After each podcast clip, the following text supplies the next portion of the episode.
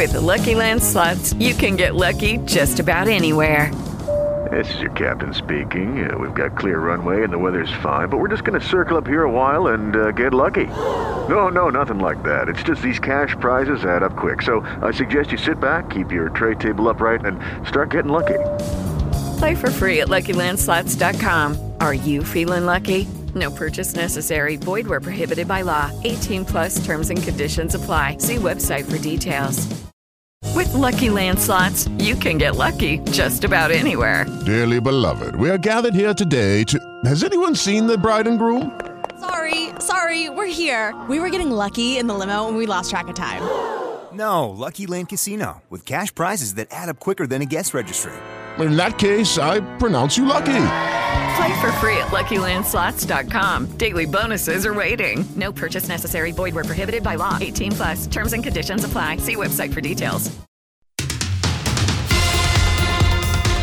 Las noticias de la hora en RCN Radio.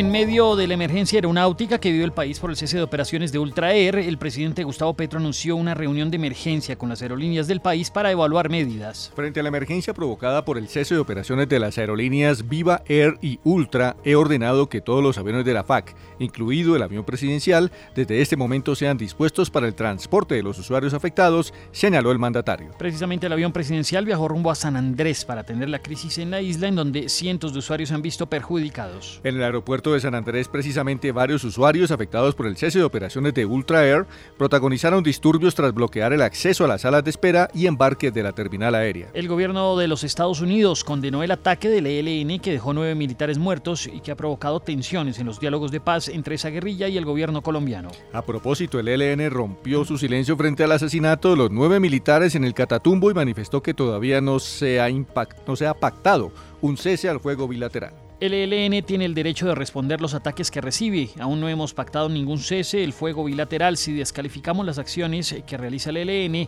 también habría que descalificar las que hacen las fuerzas gubernamentales, señaló Antonio García, máximo jefe de esa guerrilla. García señaló que la fuerza pública ha realizado diversos operativos contra el ELN en distintas regiones de Colombia, en donde han sido abatidos varios integrantes de esa guerrilla. RCN Radio se sumó a la campaña Gracias Héroes que impulsa la emisora La FM, a través de la cual se buscan diversos beneficios para los integrantes de la fuerza pública tras el asesinato de estos nueve militares en el Catatumbo. Un gran jurado de Nueva York votó este jueves imputar al expresidente Donald Trump en una causa relacionada con el pago a la actriz porno Stormy Daniels a cambio de su silencio en torno a la información que conocía sobre irregularidades por parte del mandatario como una persecución y una interferencia electoral, calificó el expresidente de los Estados Unidos Donald Trump esta imputación en su contra y aseguró que esto se le devolverá al presidente Joe Biden. Fuentes revelaron que una parte de la bancada de la Alianza Verde y la coalición Centro Esperanza no respaldarían el proyecto de reforma a la salud del gobierno, sumándose de esta manera a los partidos liberal, conservador y de la U. A su turno, los ponentes de la reforma a la salud aseguraron que la iniciativa todavía no está hundida y pidieron a los congresistas de los partidos liberal, conservador y de la U autonomía legislativa. Ante la estrategia que adoptaría el gobierno para dialogar con cada congresista para votar el proyecto de reforma a la salud,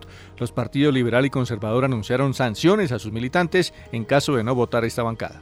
Entre tanto, el expresidente Álvaro Uribe terció en esta polémica en torno a la reforma a la salud y planteó que el sistema debe quedarse tal cual y como está y tan solo ser sometido a tres reformas puntuales. Igualmente, Uribe señaló que entre estos puntos se debería establecer que no se realicen más reformas al sistema durante 10 años para que éste pueda afianzarse y funcionar. Por su parte, el presidente del Congreso, Roy Barreras, aseguró que la falta de acuerdo para sacar adelante la reforma a la salud también podría reflejarse en el trámite de las demás reformas sociales que alista el gobierno nacional como son la laboral y la pensional. Me preocupa que la fragilidad de la coalición de gobierno y el hecho de que no haya consenso para tramitar una reforma consensuada, dijo Roy Barreras. La Superintendencia de Industria y Comercio realizó una visita sorpresa a las instalaciones de Ecopetrol por presuntas irregularidades administrativas. La entidad revisó computadores y celulares de altos directivos de la compañía. A su turno, el presidente hasta mañana de Ecopetrol, Felipe Bayón, señaló que el procedimiento de la superindustria no es una investigación, sino que se trata de una actuación administrativa. El fiscal general Francisco Barbosa regañó al presidente Gustavo Petro y le pidió no tergiversar las investigaciones judiciales.